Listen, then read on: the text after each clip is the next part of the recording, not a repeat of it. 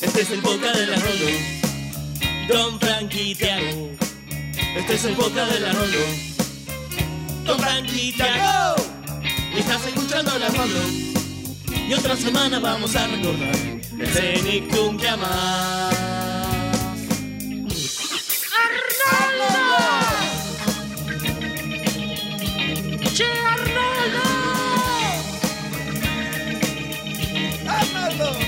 Escuchando la Rolo. Después de esto nos va a quedar cabeza de balón. Tiago. Frank, Chablonzar. el Arnoldo Podcast.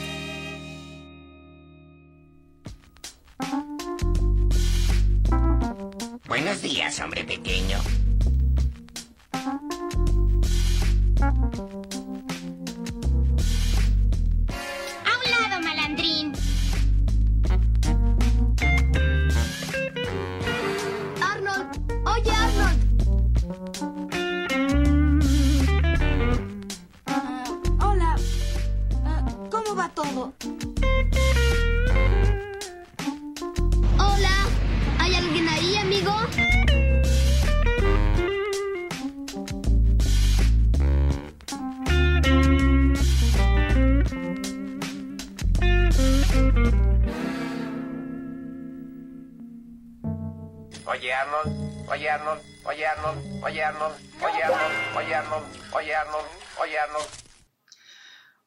Buenos días, buenas tardes, buenas noches, a la hora que nos estén escuchando.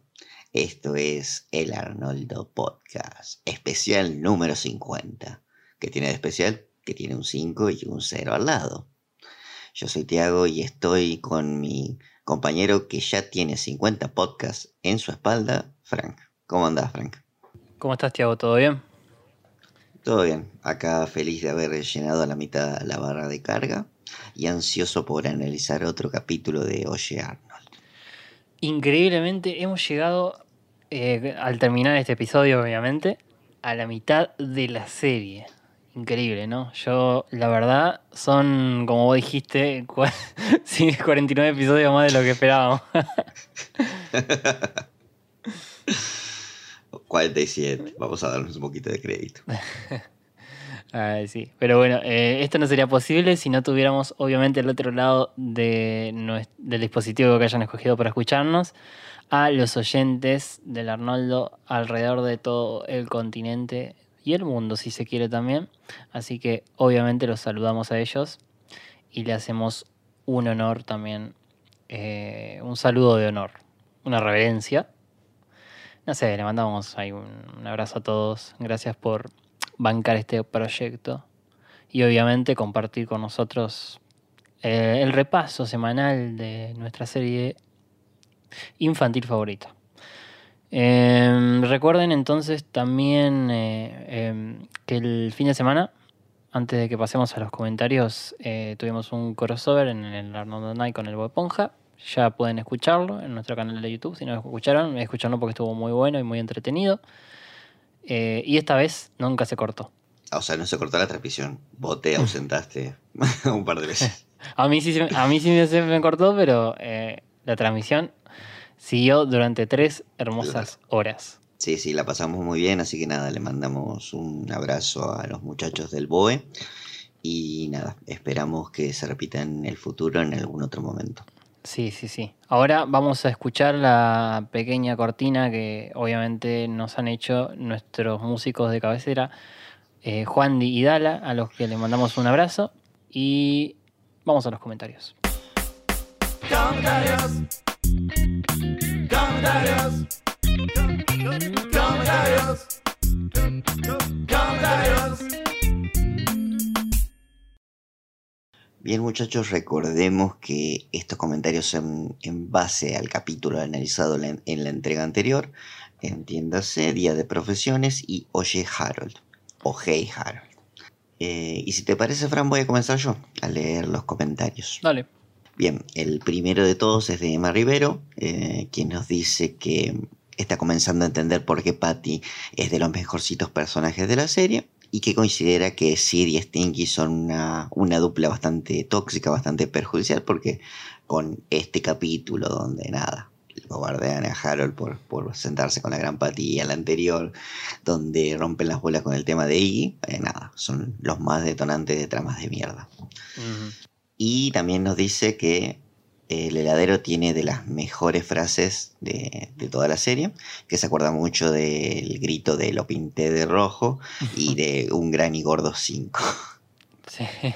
Eh, también hace referencia a, un dato que se nos pasó de largo. En realidad, yo me di cuenta cuando lo estaba editando el episodio que cuando dije que el apellido de Patty era Smith, que básicamente es una referencia a la famosísima cantante de rock de, de los 70. Bueno, todavía toca, eh, Patti Smith. Creo que en algún otro comentario también nos lo mostraron. Eh, en el grupo también publicaron ahí eh, una canción muy conocida que tiene My Generation, un disco que se llama Horses, que es el primero de ella. Yo recomiendo mucho el segundo, que no lo escucho a nadie porque es una mierda, pero está bueno, a mí me gusta. Se llama Radio Ethiopia eh, y vendría a ser, no sé, como ese segundo disco que no pega tanto como el primero, pero, Mm, pero está Nacido bueno. para segundear. Nacido para segundear totalmente. Eh, así que recomiendo ese. Bien, María Carmen nos señala el descaro de Harold al intentar, al encarar a Patty en la casa de Ronda, por bueno, ese shipeo que hay de Harold con Ronda. Gran personaje Patty, bonito capítulo, no, nos dice. Le mandamos un abrazo a María Carmen y a. Eh, déjame seguir acá con Juandi. El capítulo de las profesiones está muy bien, pero no se compara ni de cerca con el de Harold y Patty. No doy más de la ternura que me dan. El discurso de Harold merece por lo menos un Oscar. Y abajo nos pone un Oscar Kokoschka. Creo que quiere algo, pero no sé bien qué. Eh, después Facu Maldonado nos dice: Hola chicos, por fin llegó el vecino Nicktoon de Rocket Power. Otto era insoportable y envidioso por momentos. Bueno, sí. eh, chocolate por la noticia. Recuerdo un De capítulo. momentos, de momentos nomás. Recuerdo un capítulo donde Sam era bueno jugando una especie de béisbol con el pie. Es verdad, kickball creo que era. Eh, Sí, sí, era como el béisbol, pero pateando. Sí, sí. Y otro donde a Twister le cambiaba la voz y tenía que cantar. Bueno, parecido al episodio que vamos a ver hoy. Y bueno, y el, el mejor episodio de la semana pasada dice que es el de Patty, obviamente. Coincide con casi todos. Creo que unánimamente, unánimemente va a ganar de vuelta. La gran Patty. Un saludo para Juan y para Facu. Un saludo. Eh, Luca Bacaro nos comenta que por fin llegó el Vecinos de Rocket Power. Nos recuerda un par de sus capítulos favoritos, como el de Tony Hawk, ese donde Sam encuentra una patineta y otro se la roba porque nada, eh, lo hace mejor que él. Eh, la película en Nueva Zelanda. Señala también la actuación de Íñigo como el Jolioli. Y también nos dice que si bien es verdad que el capítulo de la- de los del Día de Profesiones eh, en cualquier otro contexto resaltaría un poco más, eh, queda chico ante, ante Hey Harold. Y Pizzería Samofori también nos comenta. eh, me quedo con el capítulo de Harold y Patty porque lo único que importa es el amor, el amor heterosexual. Turi, turi, turi. Además, el señor de los helados me recuerda a ese villano de coraje que tenía fetiche por cortar el pelo. Ah, el Oh. primo Fred. Sí, sí, el sí. primo Fred era un psicópata. Sí, sí, sí, me acuerdo esa, esa cara que tenía, Sí, boludo. sí. Eh, también gran, gran capítulo de, de coraje. Termino esta sección entonces leyendo acá a Cállese Señora, un gran nickname si me dejas opinar un poco sobre él, que nos dice, hola muchachos, me parece que en el capítulo anterior Helga dice que Patty tiene 13 y todavía está en sexto grado. Y bueno, amé ese episodio toda la vida y me gusta más que el de los helados. Eh, es verdad, Helga dice que tiene 13, pero no sé, capaz que Helga la estaba bardeando. Sí, en realidad en latino dice, creo que en inglés también igual. Dice, tiene como 13, no debería estar allá en sexto grado todavía. Me, me pareció más Mm. una burla. No, no Sí. lo vería como algo, eh, Eh, nada, como un hecho. Sí. Eh, en el capítulo donde Phoebe pasa a sexto así de una, ¿te acordás que estaba por ahí Connie María, por ejemplo? Pero. Connie María y Ruth, creo que también Sí, estaba de fondo. no, Ruth creo que tampoco. Capaz que va con Patty y Ruth, ¿eh? Pueden ser compañeros. Ah, puede ser, puede ser compañera. Estaría buena una trama esa, ¿eh? Para sexta. Igual en teoría tendrían la misma edad entonces Patty y Harold. Sí, sí, es verdad. Pero bueno. Es, el último comentario es de Rochi, Meli Rochi. ¿Quién vuelve en los comentarios después de tanto tiempo? Nos pone: Hola muchachos, reaparejo por acá. Estuve absorbida por la vida adulta. Que es algo malo, muy malo. sí, sí, sí, sí. Te entendemos. Te recontra entendemos. Me pondré al día y seguro les dejé algún comentario capítulo, en los capítulos anteriores. Bueno, serán muy bien recibidos. Después dice de, de Rocket Power. Recuerda mucho el capítulo de En la playa donde descubrimos que Twister tiene un talento y en el que pierde la cámara y el teniente lo salva en una secuencia que es un estallo. ¿El que pierde la cámara será el del huracán? Ese que lo van a. lo rescatan en un tanque. Sí, eso. sí, sí. Va, en un vehículo anfibio número uno. Era Big Bob, boludo, el, el teniente. Ah, la municipalidad pagó un vehículo anfibio número uno para que vayan a rescatar a los boludos de Otto y Twister. Dios mío. Ya sabemos cómo era Otto. Eh, pero no nos vamos a extender más con Otto, lo dejamos tranca eh, en su universo. Y nosotros seguimos con lo nuestro, no sin antes agradecer a todos los que comentan y decirles que a los que quieren participar de esta sección, eh, dejen su comentario en el capítulo en YouTube y nosotros lo leemos al siguiente sin falta. Así que, Tiago, vamos con la columna semanal de esta semana, valga la redundancia.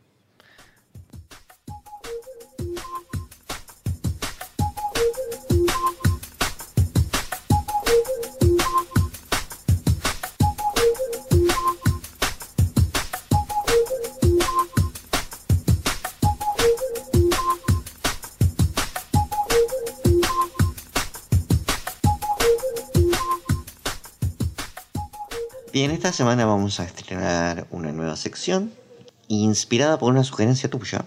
Vamos a nombrar un tropo, un tipo de trama en general y vamos a ver qué cartoons han reutilizado esa trama. Suena un poco raro, pero con el ejemplo van a, van a entenderlo mejor. El primero es un capítulo que, que aún no hemos visto de Oye Arnold, donde Sid, por diversos malentendidos, interpreta que Stinky es un vampiro.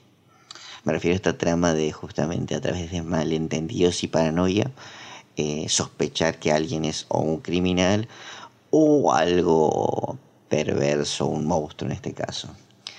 Vamos a, a la fuente original. En 1954, si la memoria no me falla, se estrena La, La Ventana Indiscreta, una película de Hitchcock basada en un libro, pero nada, eh, como suele ser en estos casos, la película suele ser bastante más popular, bastante más masiva. La película iba sobre un fotógrafo que tras romperse una pierna tiene que guardar reposo, por lo que queda encerrado en su casa todo el día, está encuarentonado. Y como hobby se pone a, espiar a la gente, a espiar a sus vecinos a través de distintas ventanas va curioseando lo que hace una vecina, lo que hace otro, qué sé yo, hasta que termina cruzándose con un vecino del cual comienza a sospechar mm, asesinó a su esposa. Si eso realmente no pasó, no lo voy a spoilear, es una película que tiene 70 años, pero se sigue, se sigue conservando bien, es un clásico del cine, así que vayan a, a chequearla. La que sí voy a terminar spoileando es Disturbia, que es un pseudo remake de esta película del año 2008, si la memoria no me fallo, eh, protagonizado por el protagonista de Transformers, no me acuerdo el nombre, pero bueno, es ese. Es el del meme de Do. Eh, cambia un poquito, cambia un poquito la, la trama porque es un joven, en este caso el que está eh, encerrado en su casa y porque tiene una tobillera porque cometió no me acuerdo qué delito. Eh, y nada, para pasar el tiempo, bueno, lo mismo. Espía a sus vecinos hasta que va descubriendo que un vecino aparentemente es responsable de un crimen. En este caso sí, resulta que el vecino era malo. Quizá recuerden mejor el capítulo de Los Simpsons en el que compran una piscina por la ola de calor. Bart se rompe la pierna intentando impresionar a los chicos y nada, se tiene que quedar en su pieza y Lisa le regala un telescopio con el que eh, empieza a espiar a los vecinos y comienza a sospechar que Flanders es un asesino. Este tipo de tramas me refiero, eh, que a través de, de- de confusiones, paranoia, terminan malinterpretando algo. En el capítulo de Llano tenemos este capítulo justamente que antes nombramos, donde Sid, por eh, ver a Stingy con gafas de sol y por eh, condicionado por una película que vio al principio, eh, comienza a sospechar que Stingy es un vampiro. Basado en nada, basado en porque sí. Eh, de hecho, en un momento creo que le quiere sacar una foto y leer y bueno, ya está, no se refleja, es un vampiro. Eh, algo similar también sucedió en Rocket Power, que lo analizamos la semana pasada, cuando nos vamos el capítulo de donde Sam le muestra historietas a, Twister y este adopta el hábito de leer cómics. Eh, puntualmente parece que es bastante fan de los cómics de los cuentos de la cripta o ese tipo de cómic de los 70 y 80 que narraban más ciencia ficción que otra cosa. Los cómics que leía el papá de Marty McFly cuando era joven, pone. Mm. Y bueno, nada, por consumir mucho de eso, termina interpretando que el señor Stimpleton es un extraterrestre. De alguna extraña forma, Otto también se copa esa estupidez. Y a través de distintos malentendidos van viendo cosas que coinciden con su teoría, con un sesgo de confirmación.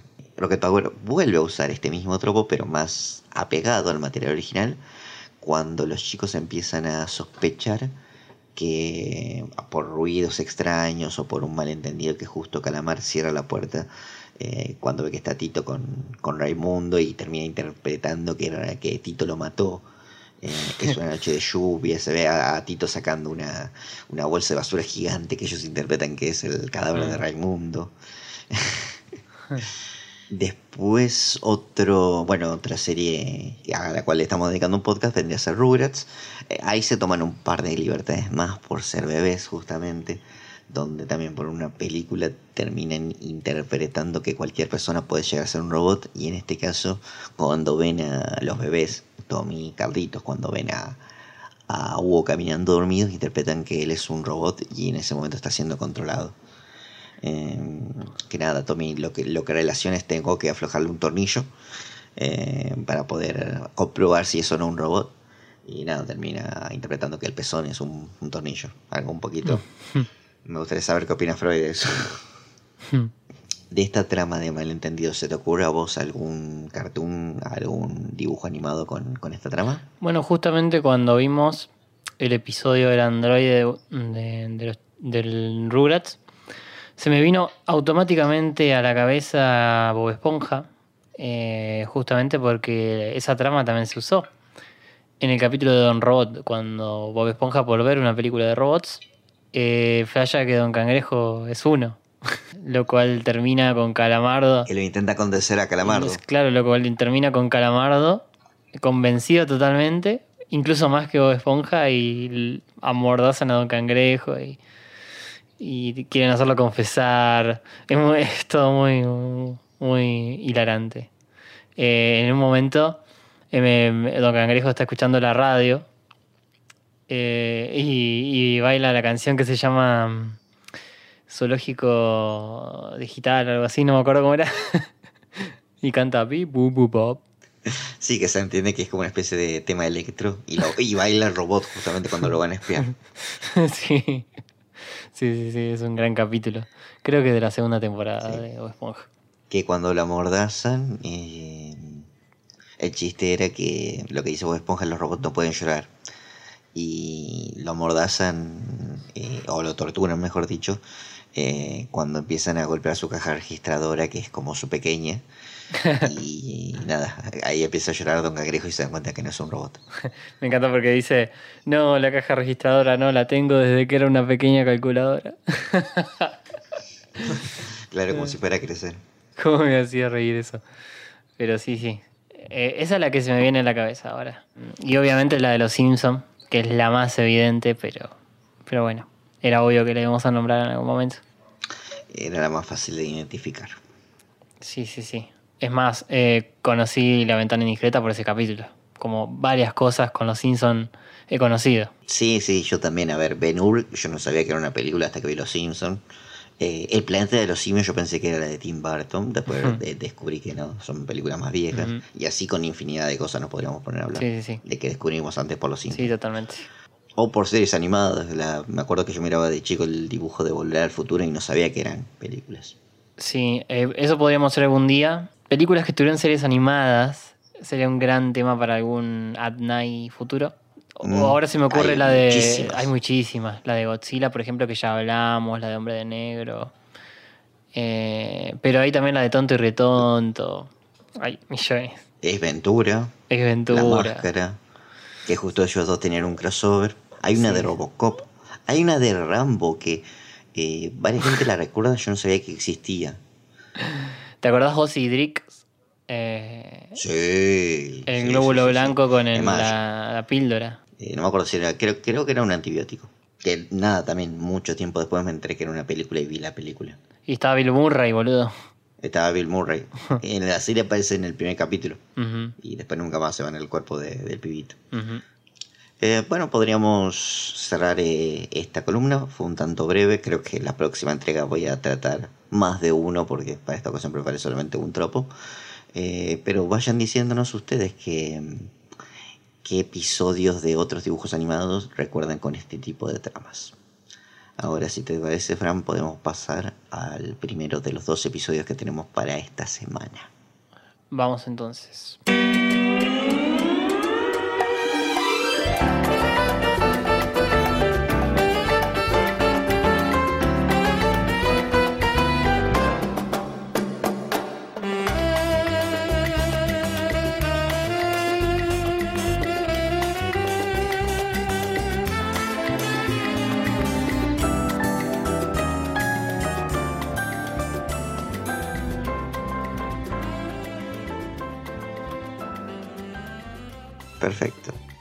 Primero de los dos episodios que tenemos para analizar en esta ocasión es Casa Paraíso. Así es, Tiago, Casa Paraíso o Casa Paradiso. Como dice el título en inglés, episodios de esta semana que fueron estrenados un 7 de septiembre de 1998. Y el primero de ellos, justamente Casa Paradiso, fue escrito por Joe Pardy, sé, Pardy, que nos trae un episodio nuevamente.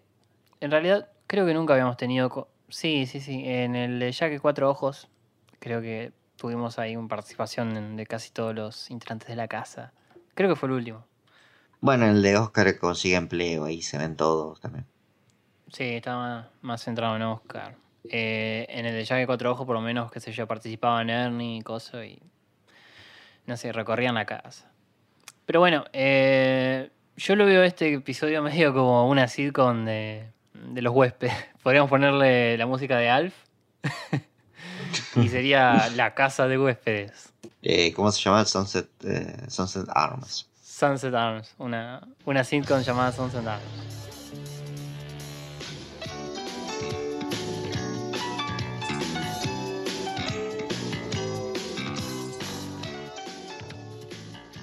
Pero bueno, eh, vamos, a, vamos a ello entonces para, para explicar un poco esto. Me gusta cómo empieza, porque en la primera escena empieza con alto blues, un día tormentoso, un embotellamiento, un- en realidad no, un- mucho tráfico arriba, como nunca en la autopista de arriba de la casa, como que se escucha todo el palo. Lo que me hizo pensar también que si hubiera un choque fatal, tranquilamente se le puede caer un, ca- un auto ahí arriba a la pieza de Arnold. Sí, es verdad. Espero que nunca suceda, pero bueno.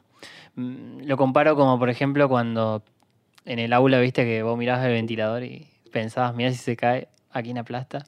nunca, nunca, no me digas que nunca lo hiciste. Mm, por eso nunca tenés que sentarte en el centro, atrás de todos. Atrás de todo, totalmente. Bueno, eh, y, y bueno, el episodio es como que, nada, el abuelo empieza renegando y todos los huéspedes rompen la pelota. La- sí, le el rompen las señor pelotas. Hume, señor Hume va a pedir que arreglen el baño.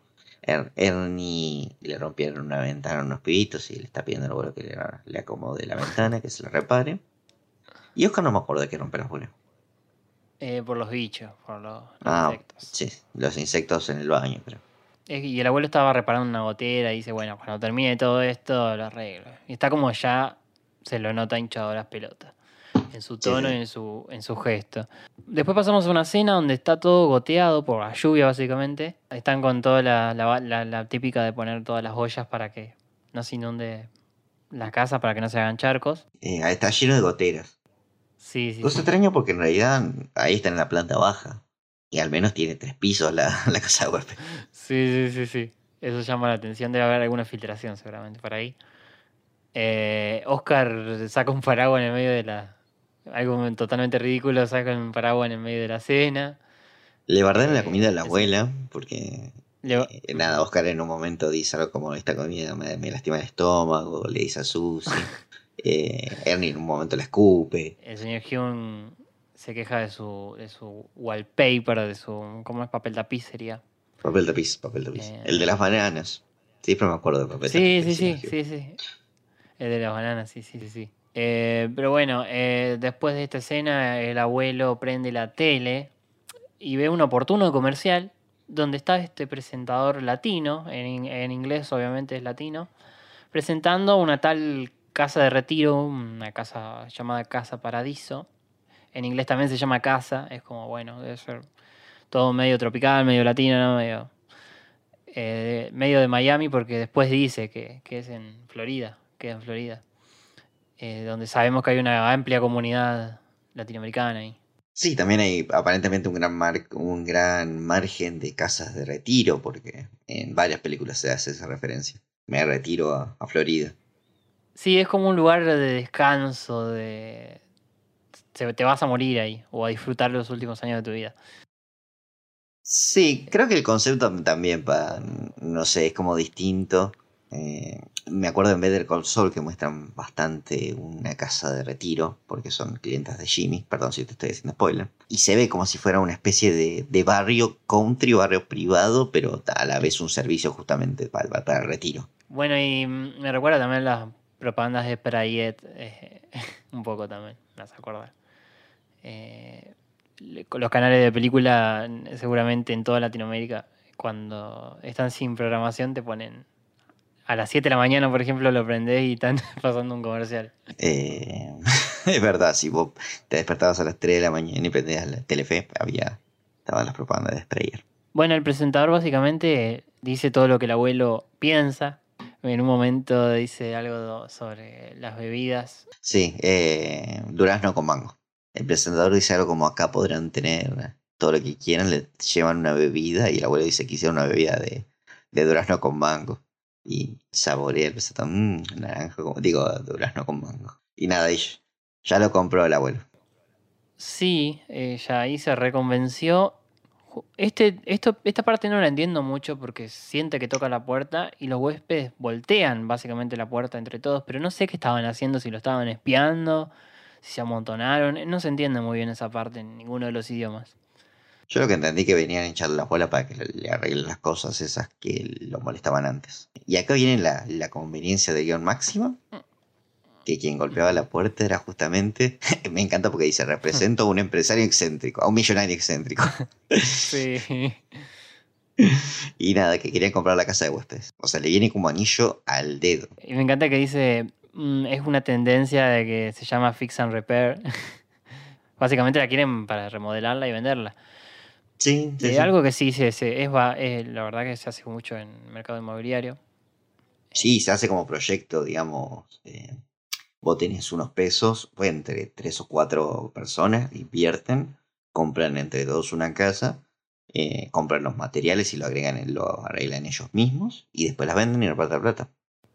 Sí, sí, sí, un negocio, un negocio. Así que bueno, el abuelo el otro día en el desayuno, eh, vemos que anuncia que va a vender la casa de huéspedes y anuncia que se va a ir con Arnold y con Puki a Florida eh, y el fin de semana se cierra el trato ese fin de semana. No sé qué días vienes ahí y todos los, huéspedes quedan como atónitos de cómo va a vender la casa, dónde mierda vamos a ir. dice, no importa, tienen tiempo, hasta el martes. como que falta menos de una semana para todo. Es que me encanta el chiste, como tranquilos, tienen tiempo. El martes los quiero fuera. sí, es un hijo de puta el abuelo en este episodio, boludo. Yo lo reentiendo, además, estoy totalmente parte del abuelo. Al mil por ciento. Sí, pero mm, que le dé mm, un par de días para irse no me parece muy ético. Dale un mes, abuelo, aunque sea. Pero bueno, no podemos hacer un capítulo con dos meses. Tenemos que hacer una semana. Claro, eh, ese también es otro. Eh, me encanta porque los huéspedes le preguntan, eh, ya lo miran directamente a Arnold. Eh, ¿Qué vamos a hacer? Le dice. Eh, sí, es más, tienen como una especie de reunión esa noche en la habitación de Arnold. Están ahí en círculos eh, planeando qué van a hacer. Sí, eh, pero antes, en una escena antes, Arnold va a hablar con el abuelo. Eh, pero el abuelo no admite, no admite ninguna discusión. Me encanta porque Arnold le dice, ¿Cómo vas a vender la casa de huéspedes? Simple. Me, me dieron la- me ofrecieron el dinero y yo se la vendo. Sí, no, no da el brazo a torcer. Eh, dice, anda a No. jugar que tengo que empacar, le dice. Me encanta porque lo que empaca el abuelo es un cubo Rubik y un patito de juguete. sí. Sí, sí, sí, sí. Las cosas importantes. Eh, ahora sí está la reunión eh, en la pieza de Arnold. Eh, me encanta esta parte donde Ernie dice, yo tengo amigos muy persuasivos eh, que pueden ayudarnos. Eh, el señor Hume se niega rotundamente, dice, no queremos a tus amigos, no necesitamos a tus... Eh, me hace acordar la escena de los simuladores. Podemos poner la música también del simulador de dos segundos. Sí, me hace acordar la escena de los simuladores de este el albañil que dice que conoce a una gente y le dice no queremos barra brava. Pod- Podemos poner el audio acá. Sí. Vamos a ponerlo. audio. Yo soy albañil, yo negocio no tengo, pero conozco un grupo de personas que puede llegar a ayudarlos.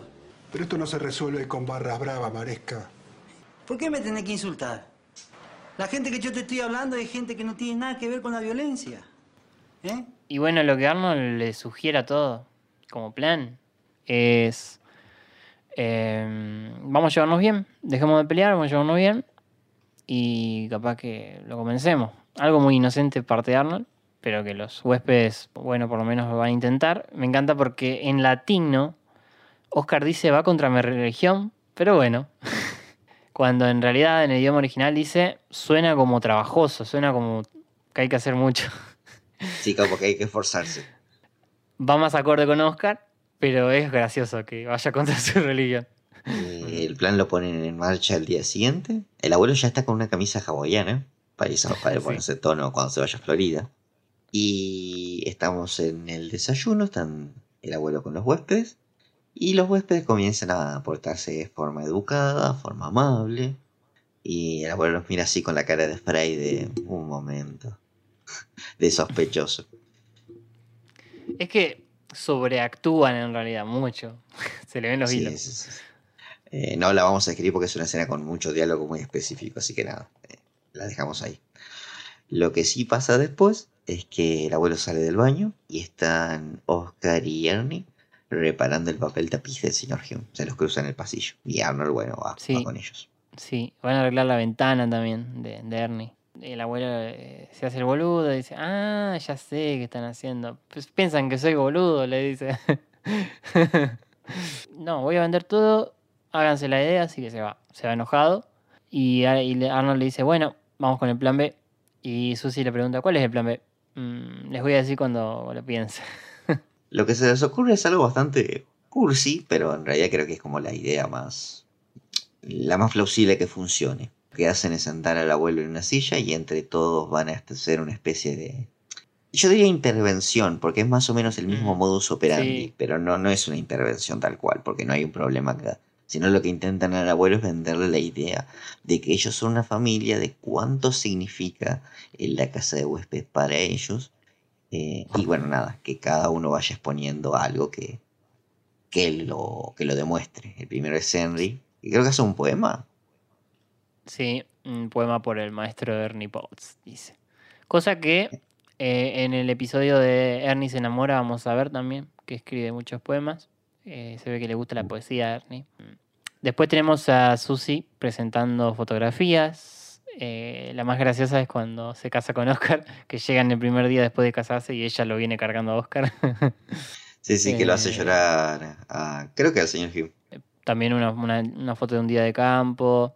A Oscar le hacen leer disculpas por no, por no devolver dinero. Cual alcohólico. Sí, mal.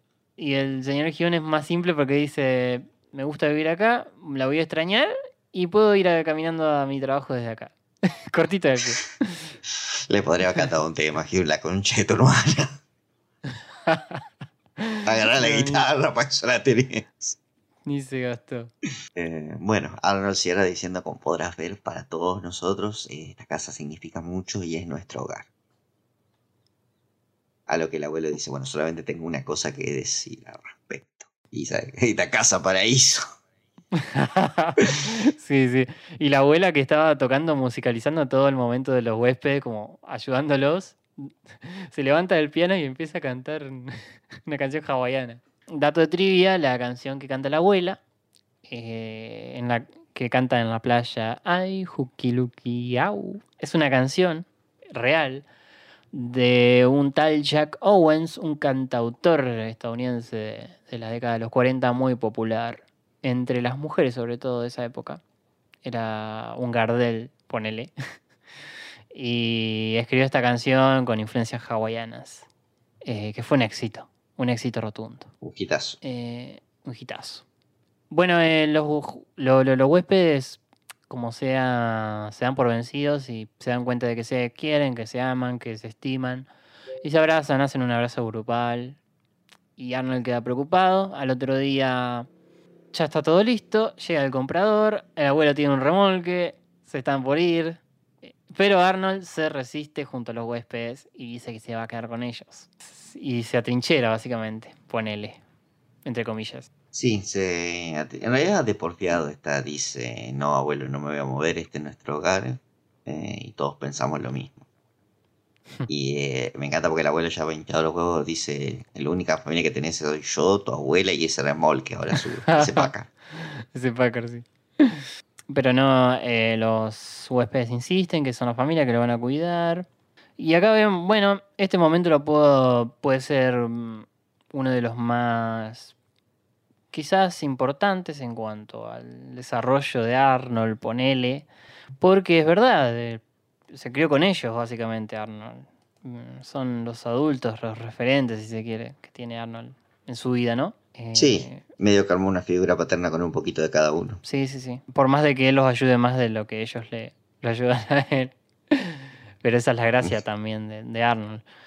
Eh, así que y me encanta porque el señor Hume quiere abrazo grupal y el señor el Ernie le dice, no, ahora no, está muy frío, le dice. No. Creo que en inglés le dice, me acabo de duchar o algo así. Creo que dice está sudado. Y nada, el abuelo tiene el contrato ahí en la mano. La abuela se cambia de bando porque se pone del lado de los huéspedes. Y en un momento vemos que hasta el señor que representaba al millonario se conmovió con, con los huéspedes. Eh, así que el abuelo se siente acorralado y rompe el contrato.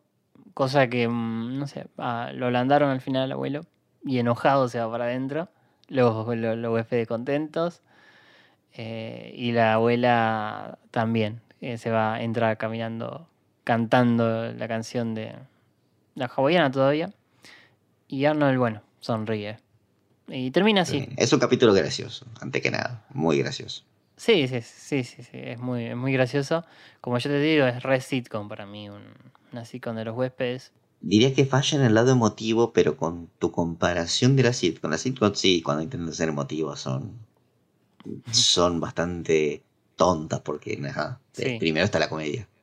Sí, primero está la comedia, sí, totalmente. Mm, Así que pudo, pudo haber sido, mira, en vez de los Pataki, una sitcom de los, para, para Comedy Central de los huéspedes.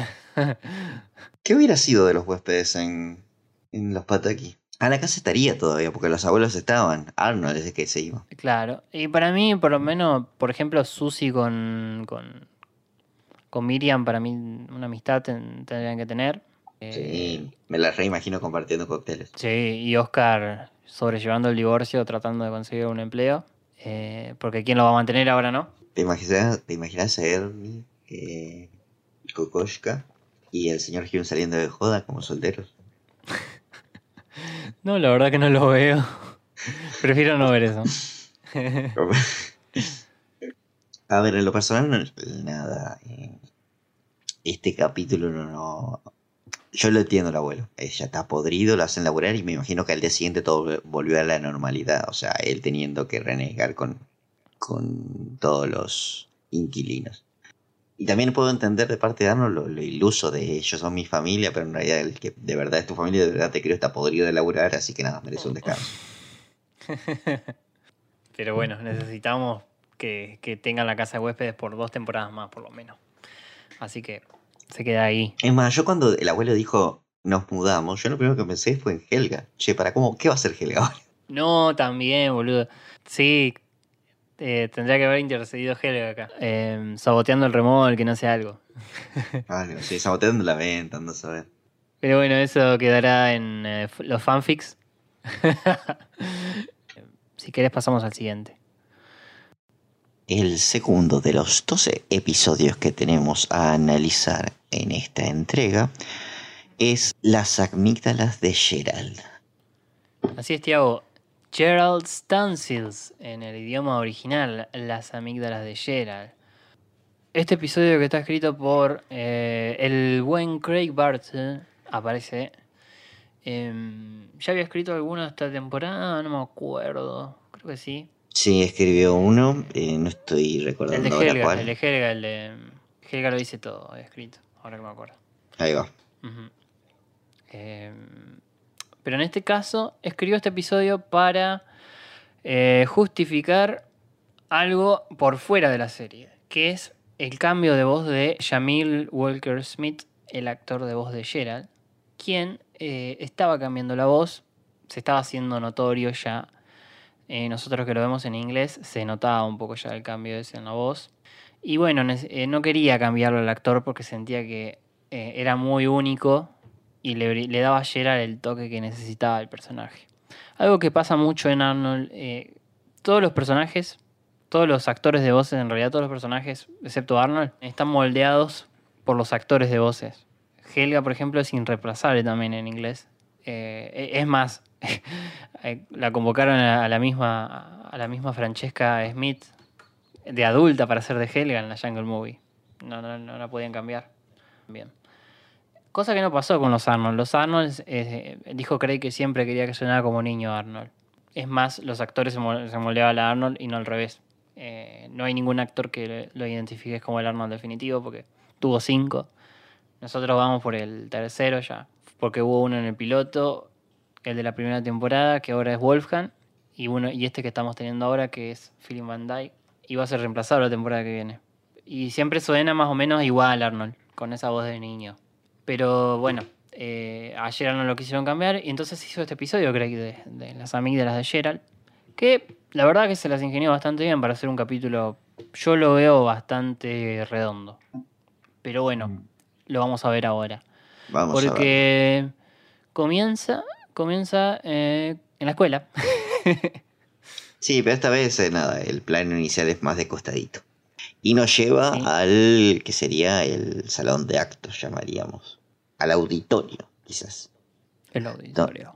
Así es, está el señor Simmons dirigiendo a todos los pibes eh, mientras cantan en coro. Con una varita, lo cual es bastante nada que ver porque la varita es para eh, dirigir para los maestros de orquesta. Vayan dirigiendo a los músicos. Acá es como son todos coros, no, no tiene que hacer nada. Ah, déjalo que flashe un poco el señor Simon, ¿no le da? Sí, sí, sí, ¿por qué no? Eh, déjame decirte que la canción que están cantando los chicos y están interpretando eh, se escucha en la serie On Moonlight Bay, se llama Moonlight Bay. Eh, es una canción clásica, es real la canción. Yo me sorprendí al toparme con esto. Interpretada por varios intérpretes, valga la redundancia. Hasta los Beatles la, cantaron en un momento en la televisión. Está escrita por un tal Edward Medin eh, en 1912 y de ahí ha salido en infinidad de producciones, de películas. Las más destacadas que encontré fue en el primer corto del Pato Lucas de Daffy Duck, justamente que el otro día hablamos de los Looney Tunes, que se llamaba Porky Caza Patos, porque antes que Delmer Gruñón estaba Porky, que era el, el que cazaba a los patos o los conejos. Temporada de conejos, temporada de patos. Y en ese, en, en ese episodio lo vi un poco más o menos por arriba. Porky quiere envenenar el agua y termina envenenando unos pescados eh, en vez del pato. Y los pescados salen cantando de- de- del agua esta canción. Muy ra- rarísimo. Mal, mal, mal, mal. Qué extraño, por Dios. Sí. Después en otra producción popular, eh, una película que del mismo nombre, o Moonlight Bay, que es la versión que más me gustó que pude escuchar, que está cantada por Doris Day. Eh, la pueden encontrar en YouTube en buena calidad. Y bueno, y como te digo, los Beatles también la cantaron. Y nada, es una canción muy popular. Acá en este caso, en, la- en el capítulo de Arnold, le cambian un poco la letra. Capaz que para evitar el copyright, quién sabe. Eh, puede Eh, ser, puede ser. Igual, volviendo a la trama, eh, el señor Simons nombra que se están preparando para el concierto de primavera, a lo que Harold se queja y Helga le da razón, le dice niño rosa. Uh, Hace rato no le decía Pink Boy. Y dice, bueno, ¿a quién le gusta cantar frente al público? Y lo enfocan a Gerald y a Gerald le encanta la Sí, idea. Ge- Gerald le encanta la atención.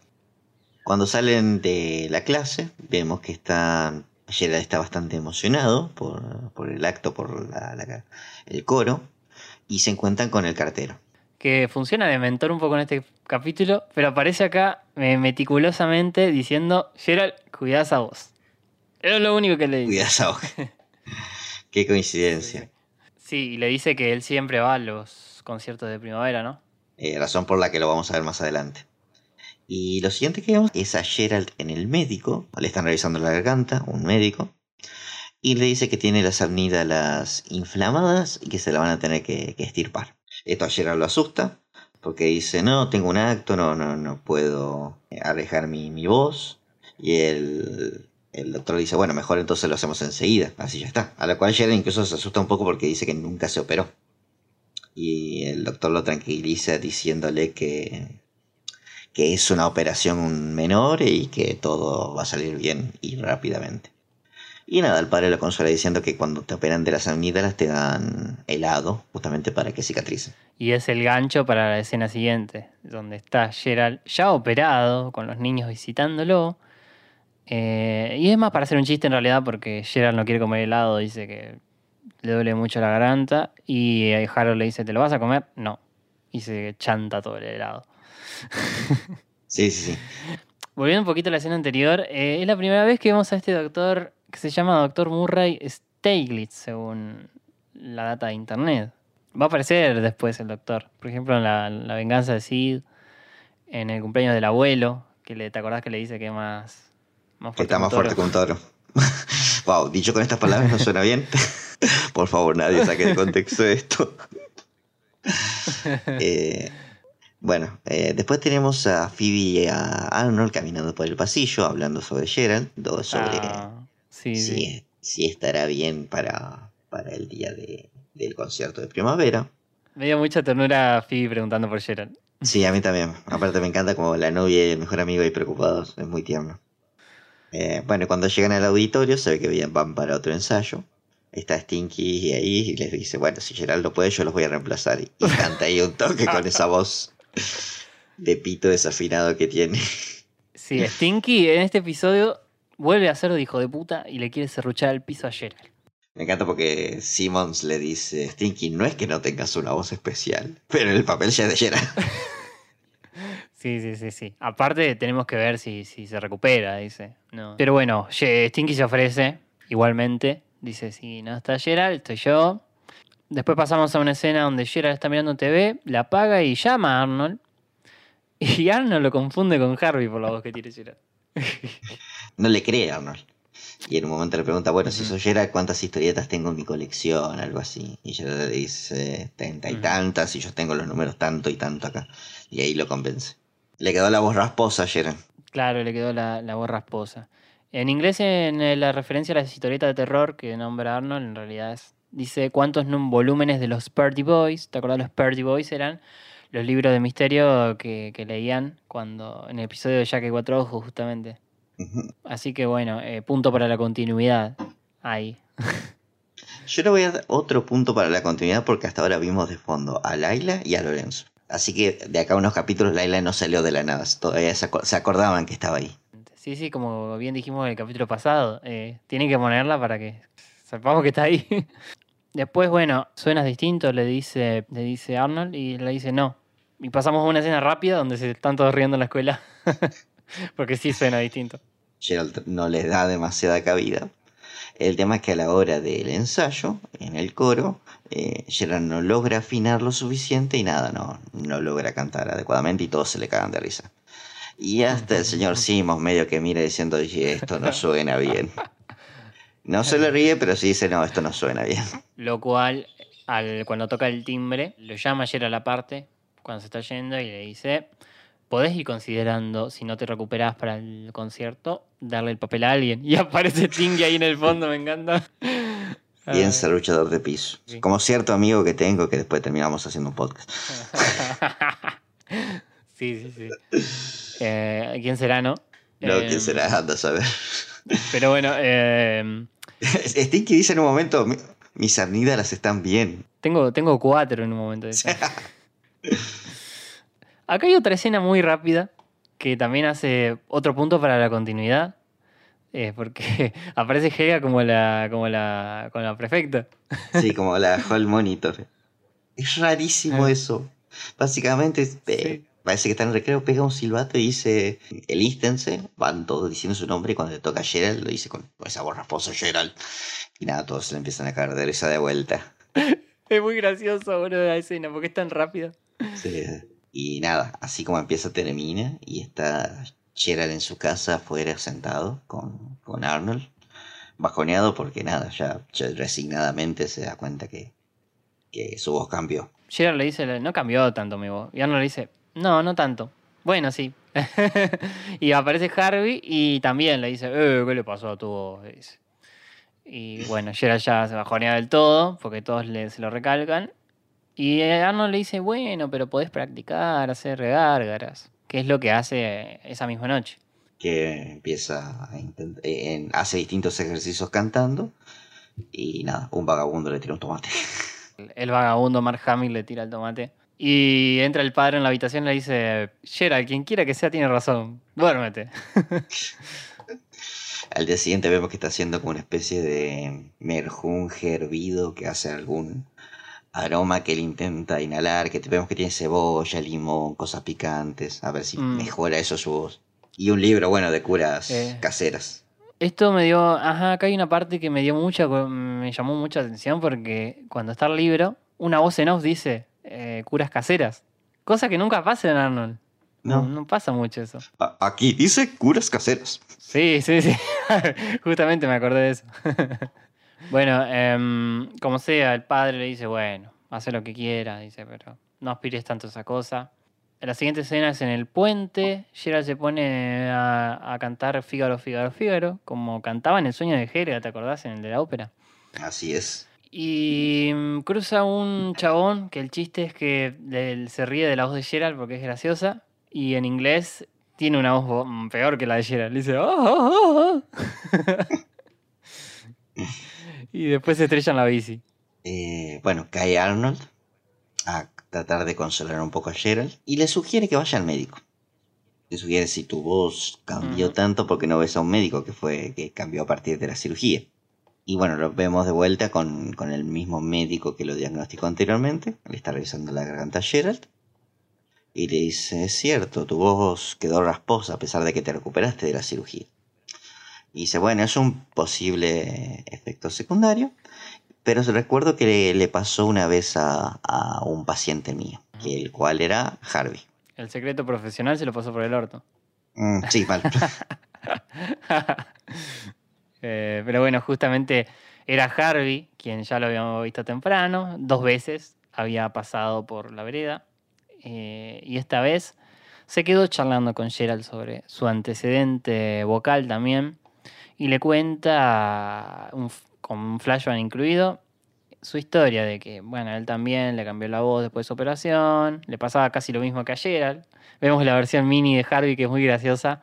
Sí, sí. Hasta en un momento estamos, estamos en la habitación, está escuchando un vinilo, él dice que al escuchar a su artista favorito se dio cuenta que él también cantaba con la voz rasposa y decidió básicamente utilizar eso que tenía para, para cantar. Sí, entonar de tal forma que, que quede mejor. Sí, sí, sí. Eh, hay un, un chiste visual muy gracioso que en la habitación de- del pequeño Harvey hay un póster como del tío Sam, que viste el famoso I want you in the, in the army. Que era para reclutar en la segunda. Pero dice I want you in the mail. Y igual ya de chico el, el look que tienes como de cartero, Harvey. Sí, eso también es muy loco porque era un pequeño cartero. Era un pequeño Era cartero. como... eh, no me acuerdo en qué dibujito era que el abuelo ya era abuelo cuando era chico. No, era en Los Simpsons. El pequeño abuelo Simpson. No, en Los Simpsons no me acuerdo. Me acuerdo en Cat Dog que el repartidor de correo que era rival de perro, eh, de chico era el repartidor de diarios. Eh, muy bueno. Eh, pero bueno, llega la, la noche después de eso. Gerald mm, consiguió su motivación de parte de su mentor, eh, que también es un negrazo igual que él. Todo este capítulo es bastante Black Exploitation. Sí, sí, es verdad. Eh, es bastante de ese, con ese tono. Es más, hasta el doctor es negro. Hasta el doctor, justamente. y mm, llega la noche y me encanta porque y comienza con, como que una, está terminando un acto que es el de la gran Patty con el chico de chocolate. Yo me quedé con ganas de ver eso. ¿Cómo llega? A ver, yo me pregunto cómo llegaron esos dos a, a organizar ese acto. Que es ella tocando el acordeón y el, el, el la tuba. Yo me la juego que son vecinos. No tengo pruebas, pero tampoco dudas. Punto para la continuidad igual. Incluir al niño de chocolate y a la gran Patty de nuevo. Vale. Llega el momento de- del gran acto. El señor Simons lo presenta. Stinky y Helga medio que lo ningunean un poco a, a Gerard antes de comenzar. Así es, aunque Gerald está confiado, porque sabe que todo va a salir bien. Y nada, cuando llega la parte de Gerald, canta con, con un vozarrón bien blusero. Y nada, se luce. La rompe. La rompe, queda todos encantados. eh. Vemos que incluso están en el público tratando a Harvey como el padre, de Gerald como el doctor. Sí, sí, muy bueno. Y nada, todos lo ovacionan, lo aplauden. Y cuando se cierra el telón y están adentro del escenario, como que Stinky le quiere chupar un toque las medias a, a Gerald y nada, él al pasar lo tira y cae a un basurero. Como en sus primeras apariciones. Sí, sí, sí. Ahí va. Como en el, en el libro rosa, que Helga lo tira al basurero. O como en el episodio, ¿te acordás del bote de basura, el día de bote de basura, que también termina dentro de un basurero por cuenta misma, por su propia. Sí, qué ironía, dice. Después aparece Phoebe, que también le, con ojitos le dice, ay, qué buena interpretación. Hay un lindo intercambio de miradas ahí. Sí, sí, sí. Y eh, me encanta porque Arnold recorta mambo, vamos, que nos tenemos que ir, Gerald. La concha de tu madre, Arnold. Déjame chamullar un poco. Claro.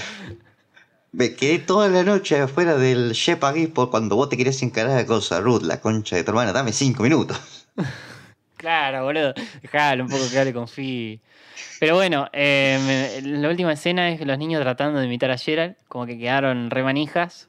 eh, y aparece Harry. No, no, no, no, chicos, es así. Y se manda. Eh, y nada, termina ahí, como que un plano de la escuela desde afuera, con esas luces espectaculares. Eh, la verdad que a mí me, me re gustó el episodio, la verdad. Eh, yo me acuerdo que cuando era pibe este capítulo lo cambiaba de canal. Sí, estaba cambiado de Ujú. canal. Ahora lo disfruté un toque más. Eh, sí, a mí me gustó mucho cómo usaron a Harvey, sobre todo, como recurso.